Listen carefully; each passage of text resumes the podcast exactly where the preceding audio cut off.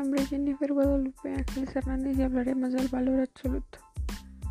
¿Qué sabías acerca del valor absoluto? Lo que sé es que es una representación y realización de operaciones con fracciones y enteros positivos negativos con igualdad y desigualdad. Además que lo conocemos como no negativo y significa que quitar el signo negativo y como resultado es que todos los números son positivos. Se representa con dos líneas verticales y paralelas. ¿Qué conoces ahora? que dentro de esas líneas paralelas se colocan los números. Además, las expresiones de valor absoluto la podemos encontrar en problemas matemáticos, en ecuaciones y desigualdades.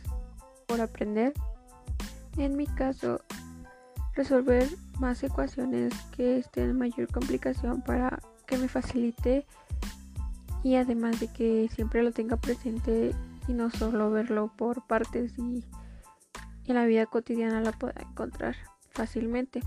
Además de ver videos constantes del valor absoluto, ya que con ello podemos emplearlo en problemas matemáticos y eso nos facilitará resolverlo por medio de sus procedimientos que veamos en aquellos videos.